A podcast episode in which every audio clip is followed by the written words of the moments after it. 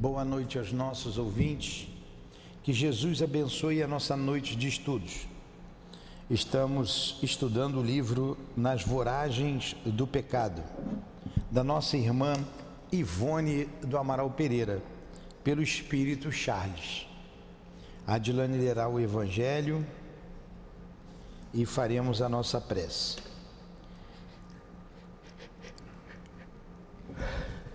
É o prefácio, os Espíritos do Senhor, que são as virtudes dos céus, como um imenso exército que se move desde que dele recebeu a ordem. Espalham-se sobre todas as superfícies da terra, semelhantes às estrelas resplandecentes. Eles vêm iluminar a estrada e abrir os olhos dos cegos. Eu vos digo, em verdade, são chegados os tempos em que todas as coisas devem ser restabelecidas no seu verdadeiro sentido, para dissipar as trevas, envergonhar os orgulhosos e glorificar os justos. As grandes vozes do céu ressoam como o som do clarim, e os coros dos anjos se reúnem. Homens, nós vós, vos convidamos para o divino concerto, que vossas mãos peguem a lira, que vossas vozes se unam e que em um hino sagrado elas propaguem e vibrem em toda a extensão do universo. Homens, irmãos que nós amamos, estamos próximo de vós. Amai-vos também uns aos outros e dizei do fundo do vosso coração, fazendo as vontades do Pai que está no céu. Senhor, Senhor, e podereis entrar no reino dos céus. O Espírito de verdade.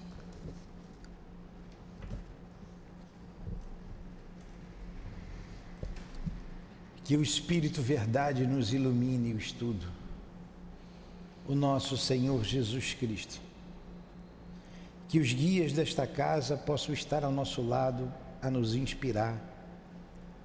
Dentre eles, o diretor desta casa, o nosso irmão altivo, com a coluna que dirige esta casa de amor, a nossa irmã Ivone, o espírito Charles, que escreveram a obra que iremos estudar. Em nome desses irmãos, em nome de Leon Denis, de Allan Kardec, em nome do amor, do nosso amor, Lurdinha, do amor que vibra nesta casa, iniciamos os estudos desta noite. Que assim seja.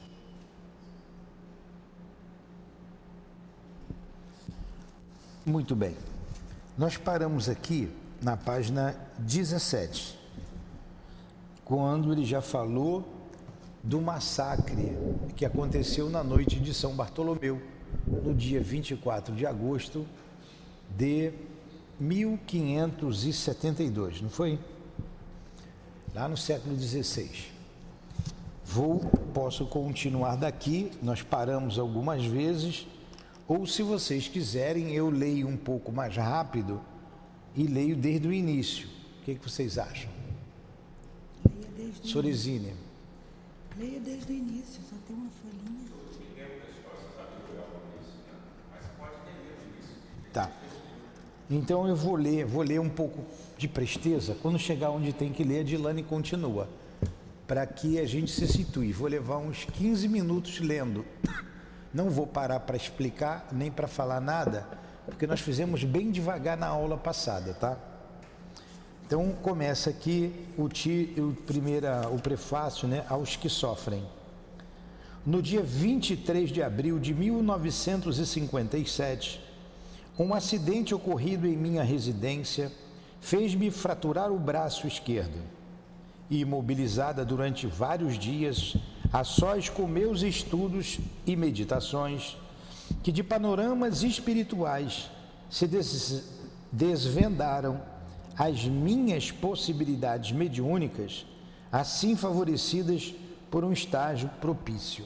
Me empresta o teu óculos, que é melhor do que o meu. Até que eu faça. Se então me foi dado o reconforto da presença dos meus companheiros de jornada terrena, que fraternalmente me visitavam, frequentes, igualmente foram as visitas recebidas do mundo invisível, consoladoras e inefáveis, testemunhando as minhas convicções, a intensidade faustosa, prodigiosa dessa pátria que é a nossa e à qual estamos perenemente ligados por laços de sagrada origem. Está falando da pátria espiritual, né? No terceiro dia após o acidente, um acontecimento verdadeiramente majestoso desenrolou-se diante de minhas percepções mediúnicas, poderosamente exteriorizadas do âmbito físico carnal. Apresentara-se à minha frente, encontrando-me eu ainda perfeitamente desperta, a querida entidade espiritual Charles, meu guia e mestre das, na, da espiritualidade, amigo desvelado desde o berço porque já o era também na vida espiritual. Reflexo de um luzeiro branco azulado que o envolvem, despejam-se então sobre mim, emprestando ao meu recinto um suave palor, como de santuário espiritual. Essa é a presença do Charles junto a ela. Suas mãos belíssimas, esguias, que um lindo anel com radiosa esmeralda enfeita, estendem-se sobre minha fronte, causando-me enternecido choque. E ele sussurra aos meus ouvidos a doce tonalidade de uma vibração encantadora, ordenando-me. O Espírito ordena ela. Vem. Submisso, meu espírito segue-o Enquanto o corpo sobre uma cadeira de balanço, o braço envolto em faixas, se abandona à reconfortadora letargia. Olha a mediunidade letárgica da Dona Ivone. Pairamos no ar. Tudo em torno é luar azul. Neblinas suavemente lucilantes, perfumes de violetas. A essência que Charles prefere em encantamento e emoção. Não distava muito do local onde jazia meu fardo, a estância azul, onde pairávamos. Eu tinha a impressão de que gravitávamos pouco acima do telhado de minha casa, pois que o via, assim como o panorama da cidade de Belo Horizonte, onde residia então, que se estendia entre a penumbra do crepúsculo. Ouvia mesmo os detalhes de meus pequenos sobrinhos, que na sala de jantar preparavam os deveres escolares para o dia seguinte. Olha a percepção da Dona Ivone, né? Saía do corpo, viu os sobrinhos. A letargia é aquilo que Lázaro sentiu, é um estado cadavérico de quase morte. E ela saía do corpo lúcida e o Charles a levava. É, só um detalhe: a, ela diz que o cheiro de violeta impregnava o ambiente assim que o Charles se apresenta. Alguns espíritos têm suas características. É, o, o doutor Bezerra, a nossa Sheila, é um cheiro de éter muito forte. O Chopin também é um cheiro de violeta. Lá no Recordações da Mediunidade, ou é, na no Mundo Invisível, ela, ela, um desses dois livros, ela relata a diferença do cheiro de violeta que o Charles apresenta e o violeta que o Chopin apresenta, é, quando ele se apresenta, exala. Então ele diz que eu acho que é do Chopin o cheiro de violeta de terra molhada e do Charles é, um, é mais suave um pouco. Enfim, tem uma diferença entre os dois, ou, ou do Charles é de, de terra molhada, quando a chuva bate e exala um cheiro mais forte. E assim os espíritos gostam de se apresentar. É, a Lourdinha, minha esposa querida, sempre com um cheiro de rosas, mas o perfume das rosas. Outros espíritos também se caracterizam com perfume de rosas, um pouco mais suave, um pouco mais intenso. O nosso Antônio de Aquino, com os lírios, ele se apresenta com os lírios e aquele cheiro de lírio, os lírios brancos que ele traz com ele. Então, assim, esses espíritos se apresentam, se, se apresentam para aqueles que conseguem percebê-los. Então, continuamos aqui. E eram 19 horas e meia. De súbito, um como tumultuar de cores e de sons melodiosos envolveu o local onde eu me encontrava. Tons rosados de variações inauditas misturavam-se às tonalidades azuis que me envolviam, tal se eminentes químicos celestes preparassem algo muito grandioso, servindo-se dos elementos dispersos pela natureza nas camadas invisíveis do infinito. Charles tomou-me da mão com vigor e disse: Narrar-te-ei. Olha o papel do médico, né? Do médium. Narrar-te-ei a triste história de um coração que ainda hoje não conseguiu perdoar e esquecer integralmente a dor de uma ofensa grave. Ofereço-a àqueles que sofrem, aos que amam sem serem amados, aos que tardam em empreender, compreender que o segredo da felicidade de cada um e da humanidade em si mesma encontra-se na capacidade que possua cada coração para as virtudes do amor a Deus e ao próximo. Então, as primeiras frases deste livro repercutiram em meu ser espiritual, como se fossem ignotas, as decalcassem a fogo em meu cérebro. Charles falou. E as cenas do drama intenso que aqui transcrevo se moveram à minha visão sob sua palavra, entre tonalidades azuis e rosa, variadas ao indescritível, mostrando-me, entre outros acontecimentos, o terrível massacre de protestantes do dia de São Bartolomeu, durante o reinado de Carlos IX na França. Massacre cujos aspectos verdadeiramente infernais jamais poderá conceber o cérebro que o não haja presenciado. Diz que só na França foram 3 mil massacrados, só em Paris. Em toda a França, em torno de 20 a 30 mil de protestantes, ou que eles julgavam protestantes, foram mortos a fio de espada, covardemente. Diz que o Sena ficou banhado em sangue. Então vamos lá.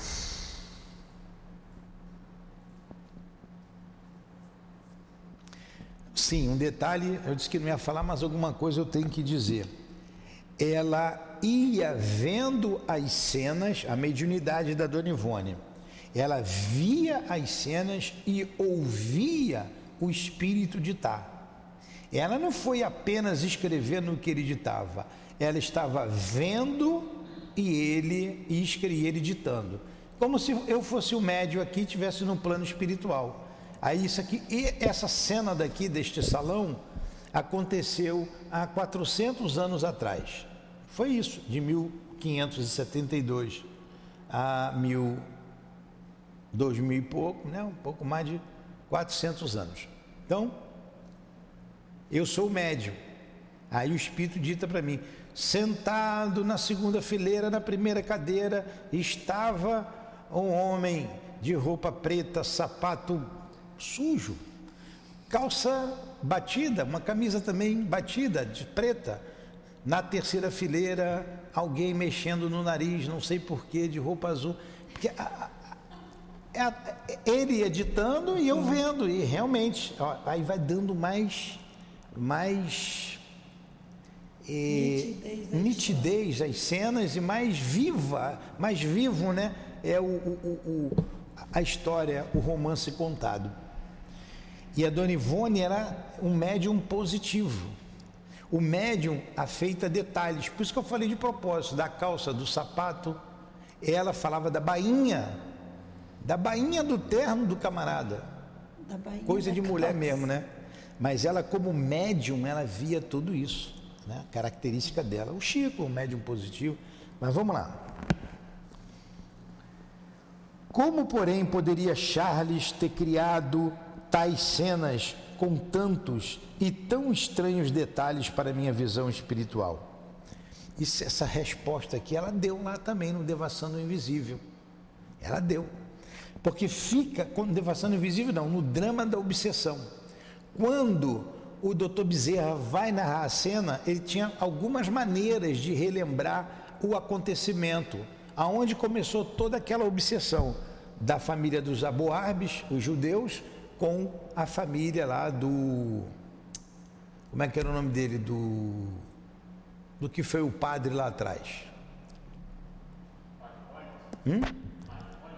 Não, não. Drama da obsessão.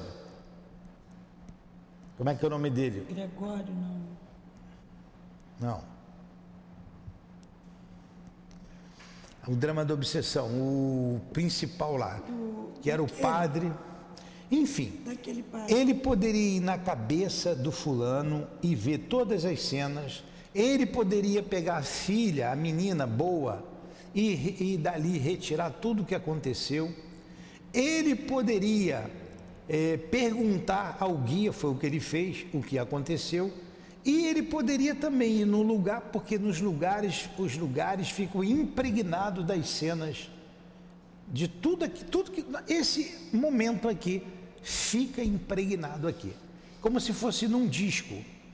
E um espírito, daqui a 100 anos, se ele quisesse descrever isso aqui, ele viria aqui e conseguiria descrever com exatidão a posição de cada um sentado na cadeira, aqui a mesa e o assunto que nós estamos falando.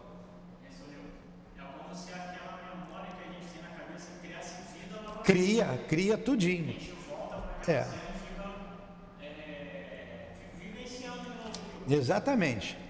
Ele preferiu lá buscar com o guia do do eu sei que o nome dele era Frei Udelbrando na época da Inquisição. Mas agora, em 1900 e pouco, fugiu o nome na minha cabeça. Vê aí que a Elaine sabe tudo, daqui a pouco ela coloca o nome.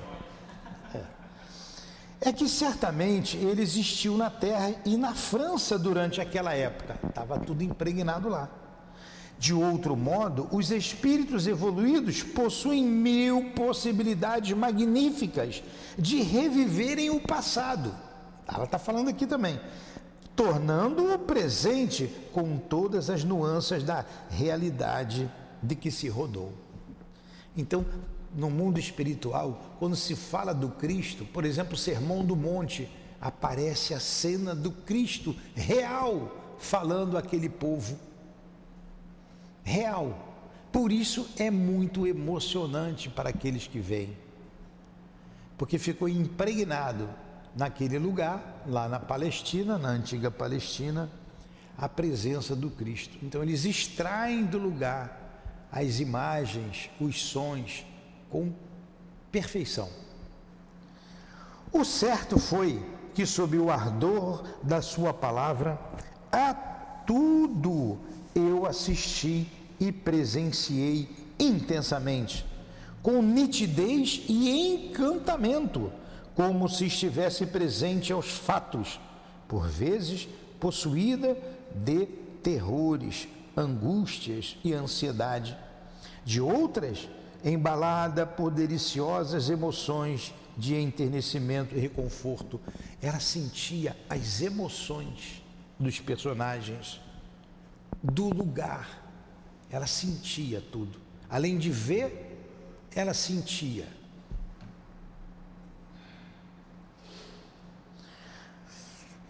E hoje, quando já ele voltou novamente a mim para guiar a minha mão e o meu lápis na transcrição do drama, entrevisto então no estado espiritual, entrego-o em seu nome aos corações que sentem dificuldades na concessão do perdão aos desafetos,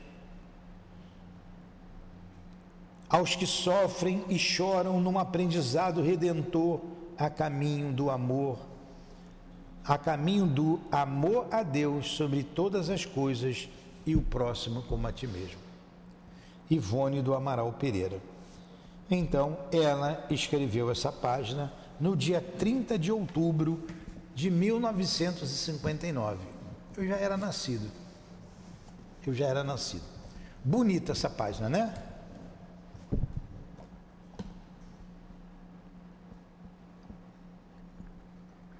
Então ela vai contar né, para aqueles que não perdoam, para aqueles que precisam perdoar. Primeira parte, os huguenotes. Eu não vou entrar em detalhes, porque foi bem esquadrinhado semana passada. O amor é de essência divina a todos vós. Desculpem, é uma parte do Evangelho segundo o Espiritismo, capítulo 11. O amor é de essência divina e todos vós, do primeiro ao último, tendes no fundo do coração a centelha desse fogo sagrado. É fato que já haveis podido comprovar muitas vezes este. O homem, por mais abjeto, vil e criminoso que seja, vota a um ente ou a um objeto qualquer viva e ardente afeição, a prova de tudo quanto tendesse a diminuí-la e que alcança não raro sublimes proporções. Evangelho segundo o Espiritismo, Allan Kardec, capítulo 11. Huguenotes, então, era um termo depreciativo que se é, que, que, que, que lançavam sobre os protestantes. Então vamos lá. Otília de Louvigny. Otília. A Otília é a própria Dona Ivone, viu? Aquela que não perdoou durante esse tempo todo, ainda agora é a, o próprio Espírito. Vamos lá. Naquela manhã de 20 de outubro de 1572, Paris se apresentava envolvida em brumas pesadas, prenunciando aguaceiro e frio intenso, provindos das correntes geladas dos Alpes, recobertos de neve, como sempre. Desde a véspera, uma chuva fria, impertinente, caía sem interrupção para alargar, alagar as enormes lajes que calçavam as ruas e as praças principais, engrossando sempre mais as torrentes que transbordavam das sarjetas ou formando atoleiros das, nas vielas e travessas que ainda não havia merecido as atenções do senhor governador da cidade para o aristocrático luxo do calçamento.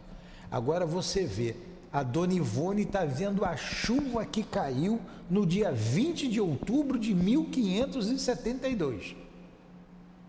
E ela escreveu o livro em 1957. Faz a conta aí rápido: 1957 menos 1572. Rápido. Eu vi um garotinho no, no, na televisão que fazia assim, ó, tanto.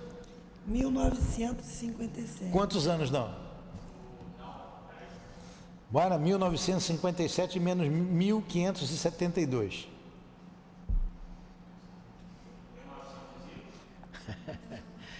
Ele não consegue escrever nem o 1900, 1957. Tá, em torno de 400 anos, 385 anos, tá vendo?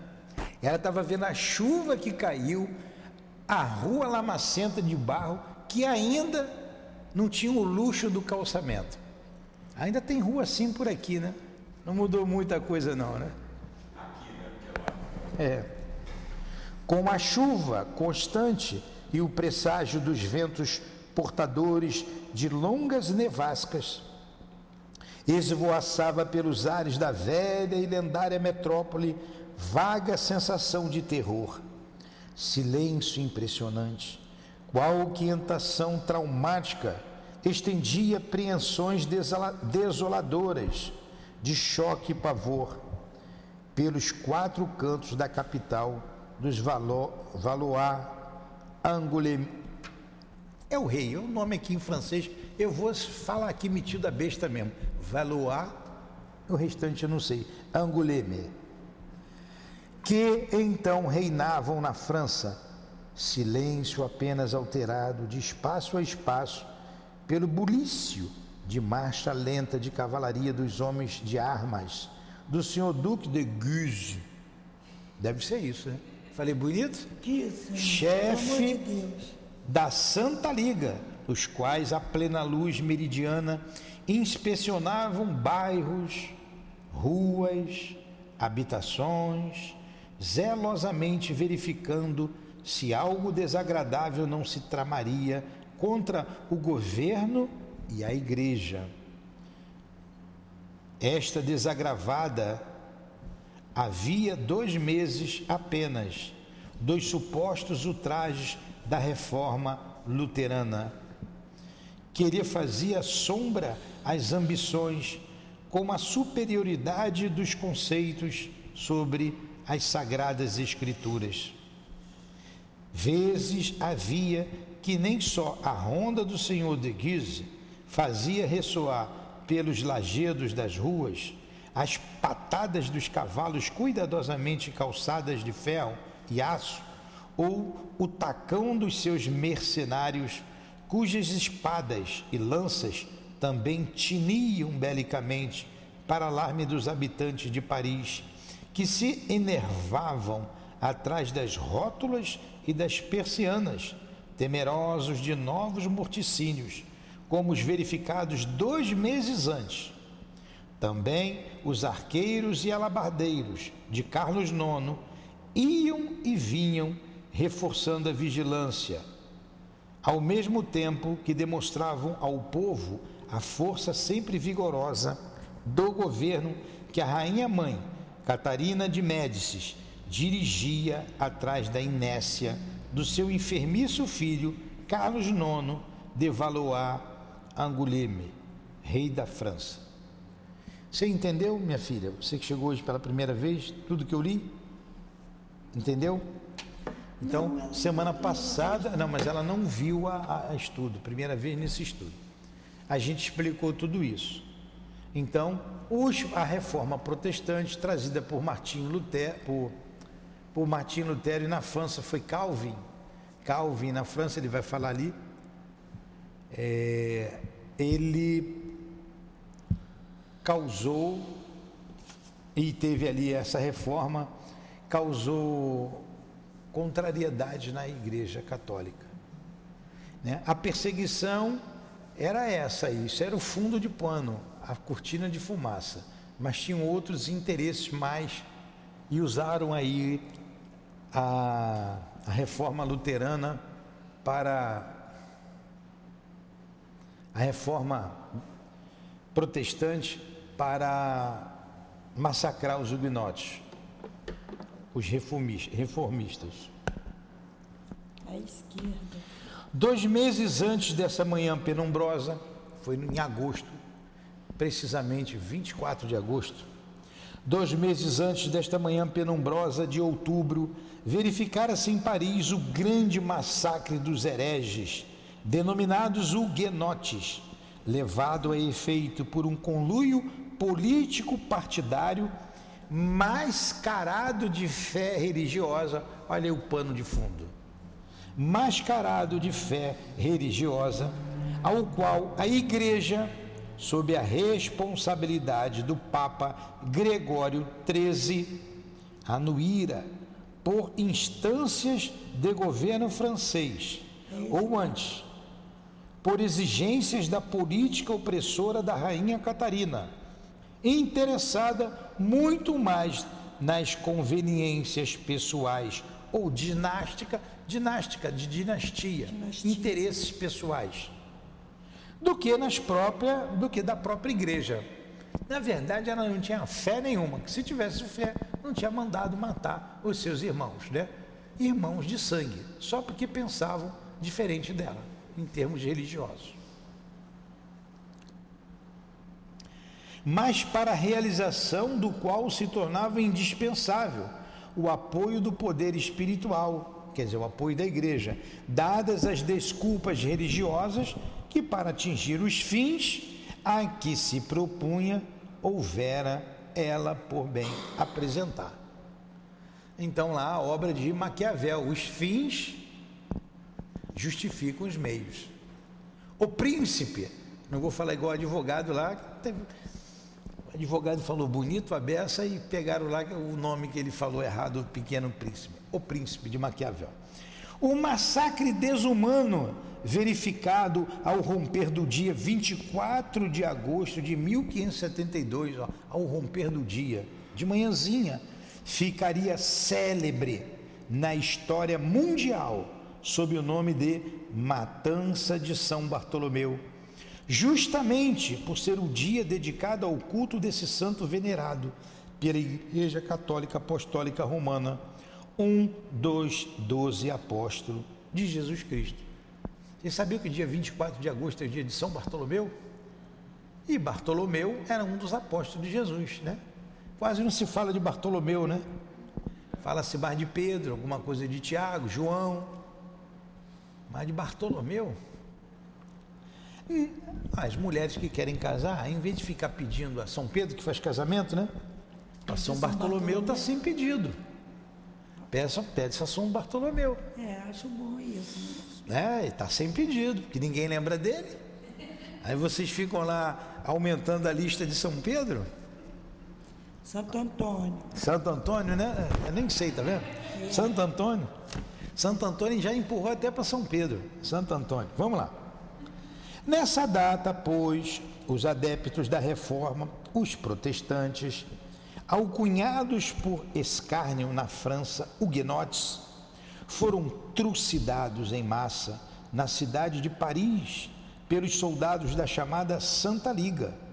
Olha o nome, soldados da Santa Liga. Eles eram santos, hein? Imagine se não fosse. Na ocasião ainda apenas esboçada, mas já em atividades, cujo chefe, o Duque Henrique I de Guise, príncipe de, da Lorena, se aliara às tropas do rei a fim de dirigir o movimento em conluio macabro de ideias, crueldades e ambições. Olha, a gente não está longe dessas coisas aqui não, hein? Tá, a coisa está complicada aqui em nosso país hoje. E quando ela estava falando ali de dois meses, em outubro, é que depois do massacre eles continuaram verificando se tinha algum movimento contrário ao rei né, e à igreja. Para eles diminuírem ou apagarem o, foco. Quase totalmente indefesos, os huguenotes ou protestantes, hoje a gente chama de evangélicos, são os evangélicos de hoje. No tempo mais cedo, meu pai, quando era vivo, chamava de Bíblia. Olha os Bíblias, né? Lembra? Hoje chama evangélico. Pouco puderam reagir, atacados que foram de surpresa seus lares violados por tropas prévia e ardilosamente incitadas pelo ardor da religião mal sentida e ainda menos orientada. Quer fazer isso? Matar os outros em nome da religião, em nome de Deus? Suas esposas e filhas ultrajadas antes de sucumbirem. O que é uma mulher ultrajada? Bem violentada, vestido. abusada. É? É. Ultrajada. Antes de matar, faziam isso. Você estava lá na noite de São Bartolomeu, né? Não. Estava de que lado, hein? Antes de sucumbirem sob os punhais e cutelos assassinos. Suas crianças trucidadas ao ao estrepitar de gargalhadas que o álcool e o cheiro acre do sangue humano excitavam até os excessos de uma semi-loucura. Que tristeza, hein? Viraram bichos. Viraram bichos. Porque depois que você faz um, faz dois, faz três, aí perde, vira normal. Matar até criança. Suas propriedades arrasadas pelo incêndio ou depredadas pela picareta dos fanáticos adeptos da rainha, do príncipe ou da igreja. Quanta responsabilidade, né, da igreja seus corpos arrastados pelas ruas em desordem de pandemônio e atirados ao Sena, ainda quentes e arquejantes, seus cadáveres profanados, mutilados entre alaridos de blasfêmias e insultos soezes pelos soldados endoidecidos de maldade e pelos próprios oficiais da nobreza que entenderam por bem se nivelarem e baixeza, a baixezas de que se envergonhariam os próprios cães. E todo esse implacável destroçamento humano, pretensiosamente realizado à sombra da cruz do Imaculado Cordeiro de Deus, tais violências inconcebíveis ao raciocínio do homem moderno haviam feito correr o sangue humano pelos declives da velha cidade do grande rei São Luís, dela fazendo vasta necrópole que para sempre a estigmatizaram. Estigmatizaram, estigmatizaram, quer dizer, marcaram. Aqui é o rei Luís, né? São Luís, o rei nono, o rei bom. Você lembra que lá no início ela falou que somente quem passou por lá poderia conceber tal atrocidade? Né? Olha aí, está falando aí. Quando ele falou aqui de.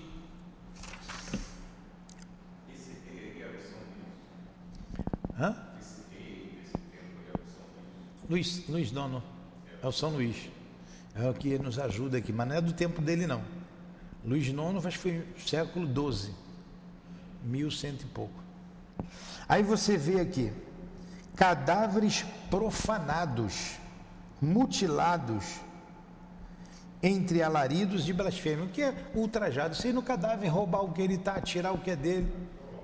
Tiver que cortar a mão para tirar o anel, corta o dedo, arranca, é isso que ele está fazendo.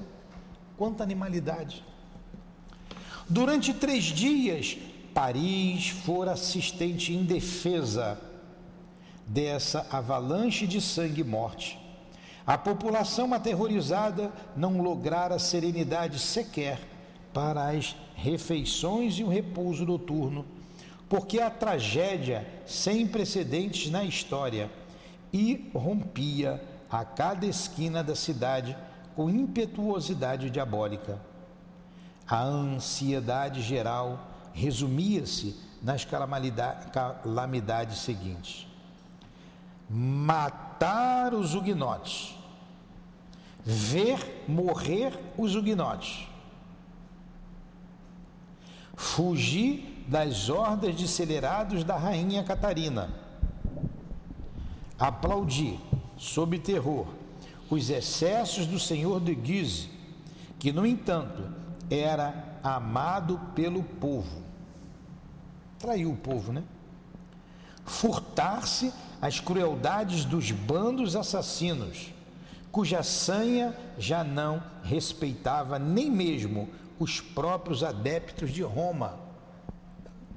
Passaram a matar tanta gente que matava até os, os amigos católicos, os irmãos católicos, matando-os também, de qualquer forma, aproveitando-se do momento para desforras e vinganças pessoais, incluindo-os entre os desgraçados luteranos e calvinistas.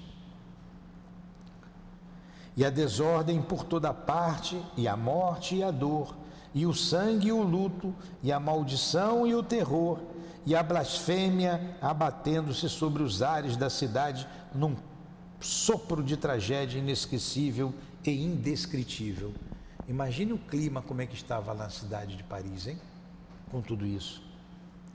Enquanto os sinos dobravam afinados angustiosamente do alto das torres das igrejas, procissões se sucediam a par do morticínio, cânticos subiam aos espaços em louvores aos céus, porque os hereges eram exterminados.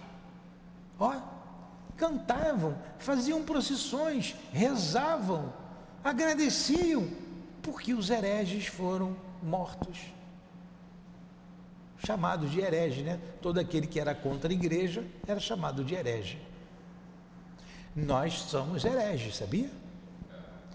Graças a Deus não pode vir nos pegar por isso. E as naves dos templos regurgitavam de fiéis que batiam nos peitos em meia-culpas, fervorosas, satisfeitos ou consternados, afetando homenagens a Deus por haver auxiliado de um modo ou outro o extermínio dos malditos. Agradeciam a Deus por isso, hein? Grandes e generosos franceses de alta linhagem moral e social sucumbiram nesse dia inolvidável. Dentre eles, o almirante Coligny, cujos feitos náuticos atingiram as plagas sul-americanas recém-descobertas então. E por tudo isso, de um extremo ao outro da França, nessa data de 20 de outubro que evocamos, estremecia-se ainda de horror e revolta ante a recordação de tais abjeções. Não só Paris fora infelicitada, porém, as províncias, os feudos, as herdades, os casais, as quintas, tudo era invadido pelas forças do rei e do senhor de Guise e seus proprietários de suspeitos de reformistas, três passados seriam pela espada ou decapitados, pois convinha a politicagem mórbida da poderosa Catarina de Médici que nem mais um só protestante florescesse no meio da França, chamada então a filha predileta da igreja. Tá vendo? Acho que era Catarina de Médici, Angela. Eu também acho. A defesa da religião e da fé era a desculpa apresentada para o desumano extermínio, cujas consequências ainda hoje não se detiveram na perseguição consciencial aos seus propulsores e executores através da reencarnação, muito embora quatro longos séculos se sucedessem nas voragens do tempo eu tive que ler direto. Nós já tínhamos lido e falado bem isso aqui. Aqui que nós paramos na aula passada. Vamos continuar um pouco. Ora, vai, Edilane. Não, nós paramos aqui, nessa data. Não, aqui, ora, naquela manhã, ah, foi aqui que a gente parou. Vai. Ora, naquela manhã a que nos referimos acima, juntamente ao suar das nove horas, nos sinos da igreja de Saint-Germain. que não distava, pode pular essa palavra aí, eu também não sei não. que não ditava muito, atravessava a ponte da praça roçada, rosada, uma carruagem pintada de azul e ouro, com escudo e coroa de conde e uma pequena escolta de quatro cavalheiros montados e bem armados. O senhor era um, tá? A carruagem estava Cadê? Estava conforto e certa abastança. Não entendi. Então, as carruagens tinham os brasões. Então, é, é, era indicava no brasão que era um conde, estava ali o escudo, a coroa de um conde.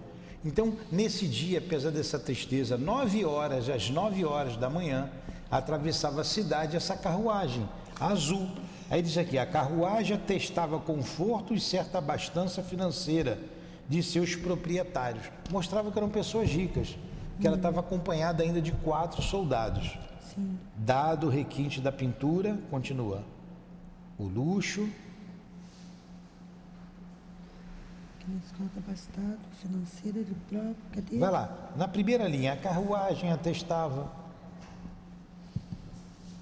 A carruagem atestava conforto e certas abastanças financeiras de seus proprietários, dado o requinte de, da pintura, o luxo e o bom gosto das cortinas de sedas e rendas, os estofos de pelúcia e os tapetes do interior e o capricho da libre.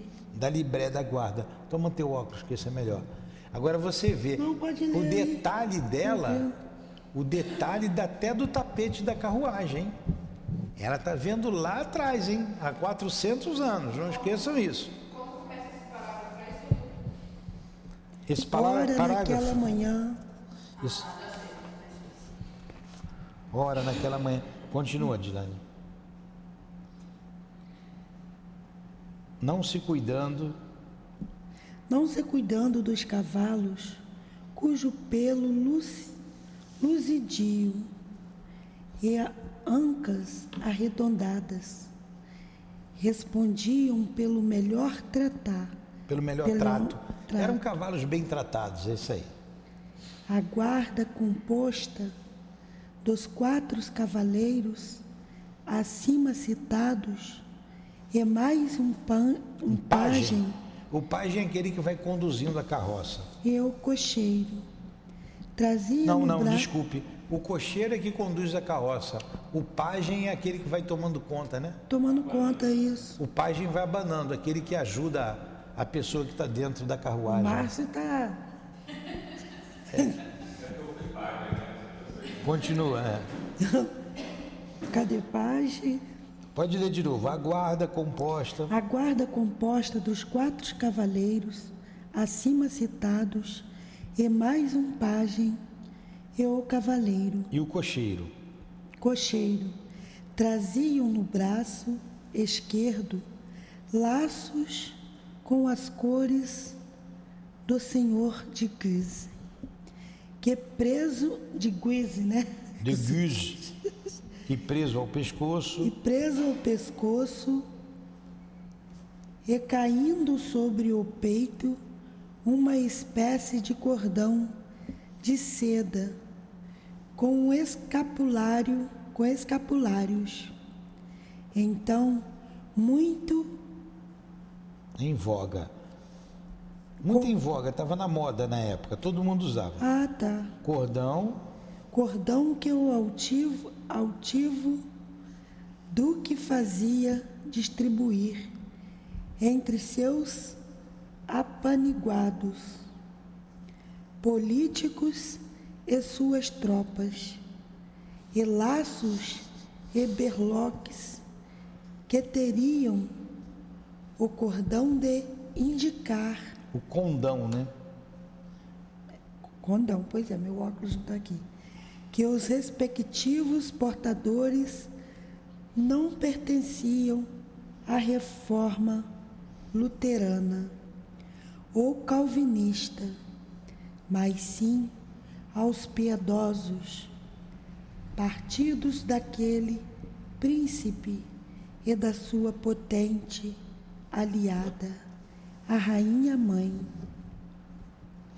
Então, tudo indicava a carruagem com seu brasão, com o Duque de Guise, que eles não eram protestantes, que eles pertenciam à rainha. Era do lado da Igreja Católica e da Rainha, tá? Isso que ele está dizendo aqui. Aí você veja aí o que é o médium dado a detalhes, é o médium positivo. Na portinhola da carruagem, além do escudo, viam-se um L e um R, muito articamente estrelaçados. Entrelaçado. Entrelaçados. Iniciais que indicariam os condes de Louvienne, antigos nobres que na ocasião estariam reduzidos apenas ao jovem coronel Arthur de Louvigné, do, dos exércitos do rei, no momento em tarefa muito melindrosas pela Espanha, e sua irmã Otília, de apenas 20, 21, 21 primavera. Então vamos lá, aí começa, tem, vocês têm que começar a entender aqui, que a pois é. história é. da Dona Ivone, da Otília, começa aqui. Então a família da, da, da, da, da Dona Ivone era rica, ela tinha posição. O pai dela era o Charles. O Charles era pai dela. Foi trucidado lá também, tá? Então tá aqui, ó. Na portinha da carruagem, além do escudo, então, via-se. Então a carruagem era dela. Era dela. Ele tomou, é. né? O seu Guiz ali é, é, o pai dela. Então vamos lá.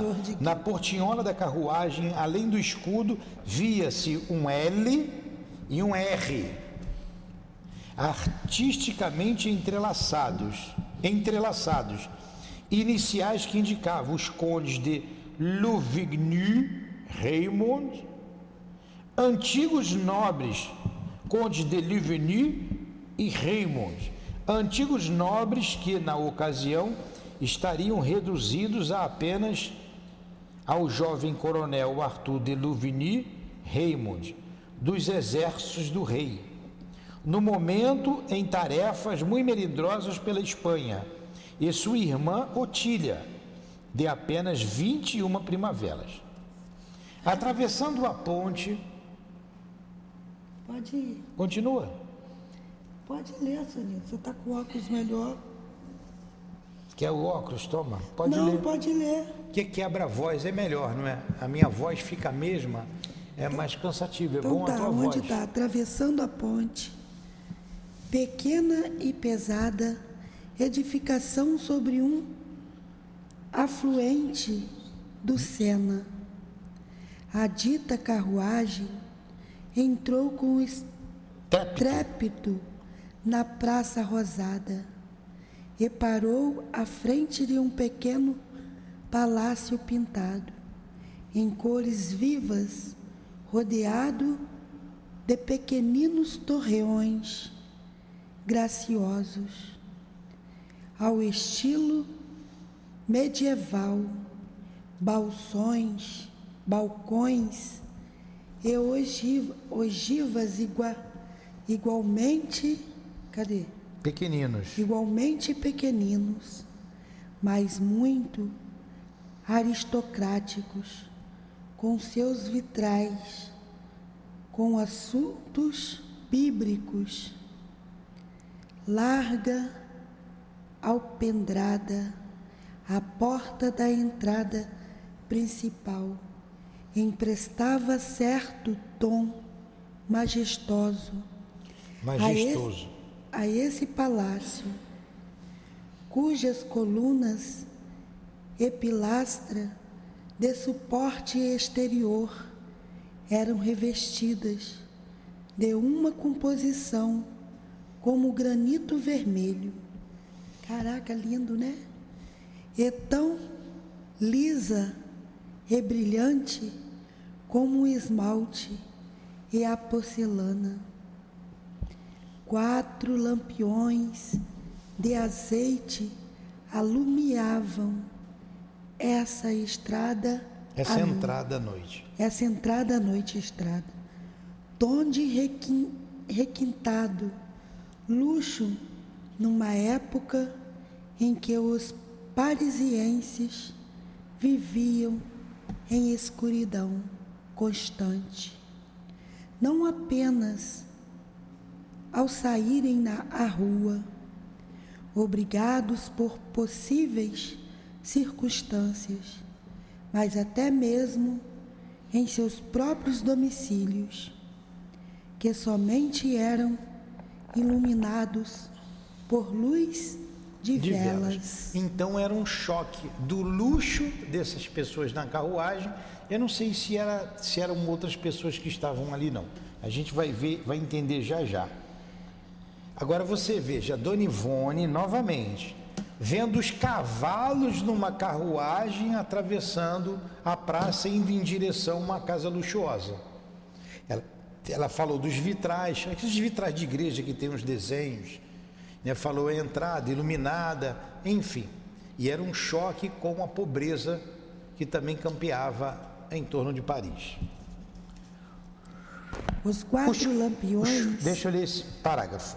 Os quatro lampiões, desse modo, clareavam não só a entrada do dito palácio, como ainda o seu nome, gravado a bronze polido no alto da porta principal.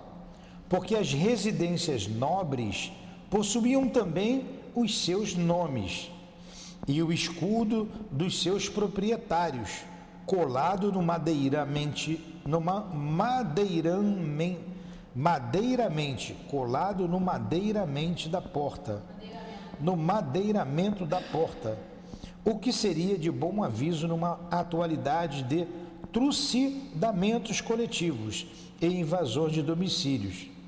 A graciosa habitação chamava-se, portanto, Palácio Raymond. Então vamos entender já já quem é esse Raymond. Está na hora da gente parar. Mas vou ler mais um pedacinho.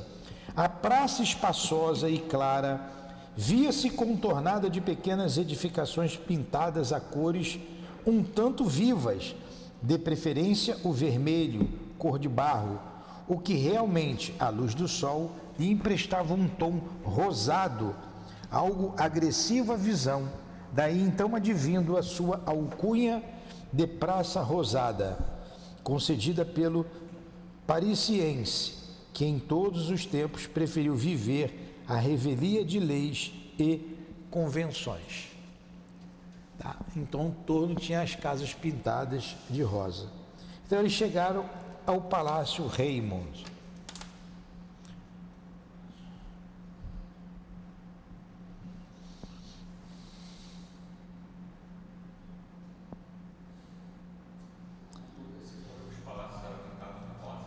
Hum?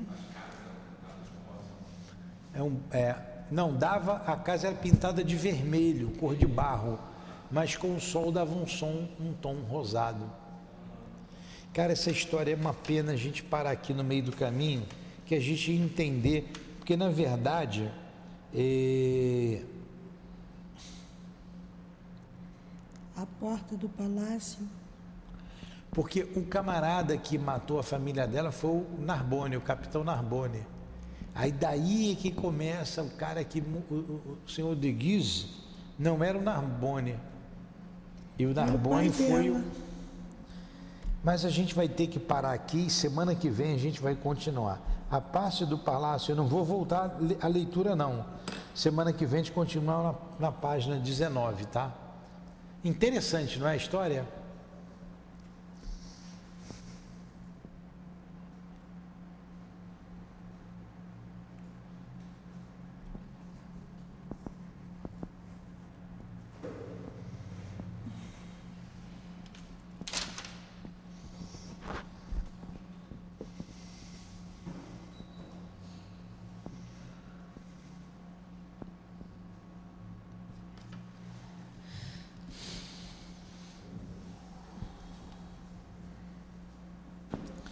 Angilane, vamos fazer a prece? Eu já fiz a primeira. Você está para o senhor sozinho? Para eu, para eu situar vocês, mas está na hora de encerrar. Uhum. Agradecemos a Jesus, agradecemos a Deus, acima de tudo, agradecemos a espiritualidade, a Dona Ivone, o entendimento dessa leitura, dessas leituras. O seu altivo, as irmãs queridas, a dona Lurdinha. Pedimos entendimento para nós encarnados, os desencarnados. Pedimos pelos ouvintes, o irmão que pediu prece aqui, pela mãezinha. Que Jesus a abençoe. Que Jesus emana um remédio salutar sobre o seu lar, sobre o nosso lar, sobre a nossa casa. Agradeço em nome de Jesus, mas acima de tudo, em nome de Deus. E damos por encerrado o estudo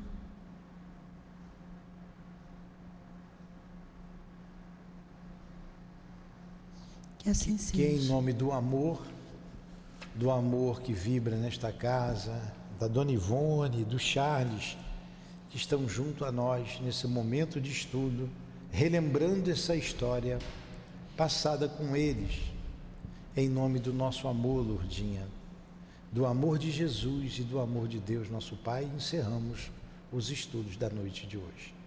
Que assim seja. Graças a Deus.